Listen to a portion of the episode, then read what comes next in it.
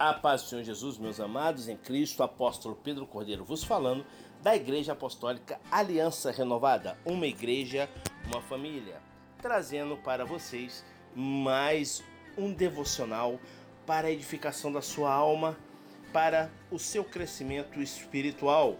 Hoje eu trago um tema aqui muito importante, que é razões para perdoar. Olha que tema importante, não é verdade? E nós podemos encontrar um texto dentro da palavra do Senhor para esse tema em Efésios capítulo 4, do 31 ao 32, que diz o seguinte: Livre-se de toda amargura, indignação e ira, gritaria e calúnia, bem como de toda maldade. Sejam bondosos e compassivos uns para com os outros, perdoando-se mutualmente, assim como Deus perdoou vocês em Cristo. Olha que maravilha, né? Só até aqui, glórias ao Deus Eterno Todo-Poderoso. Olha só, deixa eu falar uma coisa. Mesmo sem eu te conhecer, você que está aí me ouvindo agora, mesmo sem eu te conhecer, eu sei algo sobre você, sabia? Pois é. Eu sei que você já ficou magua magoado em algum momento da sua vida. Sim, já ficou, ué. Você já, de você já deve ter tido pessoas que lhe disseram coisas cruéis, coisas que você não gostou.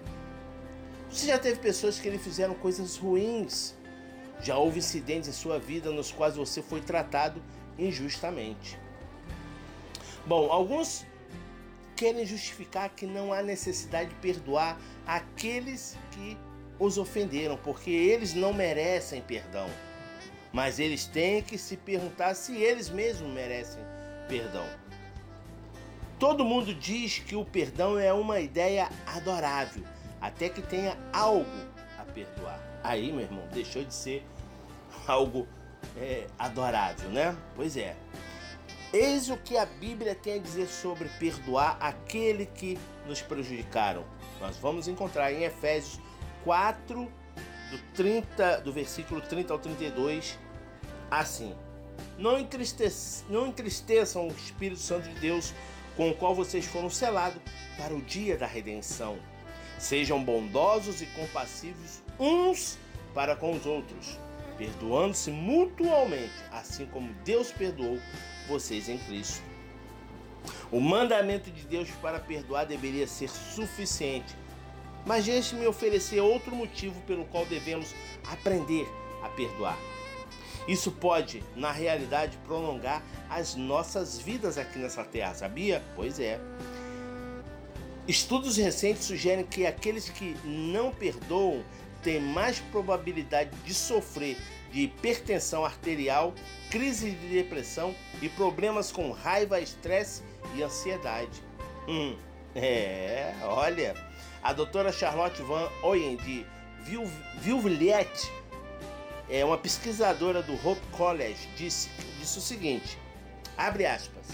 Se você está disposto a fazer o esforço necessário para perdoar, há benefícios tanto emocionais quanto físicos. Fecha aspas. As pessoas que estudam os benefícios médicos do perdão têm chegado à mesma conclusão que a Bíblia chegou há longos e longos anos atrás. Olha, a Bíblia foi a primeira logo a desvendar, antes mesmo de todos esses cientistas que estão por aí, de todos esses estudiosos, de todos esses médicos, de todos esses especialistas e profissionais da área. Não desmerecendo eles, mas a Bíblia já tinha a solução, né? É saudável perdoar os outros. E que a glória, a majestade, a misericórdia e a doce consolação do Espírito seja sobre a sua vida, agora e para sempre. E que todos digam amém.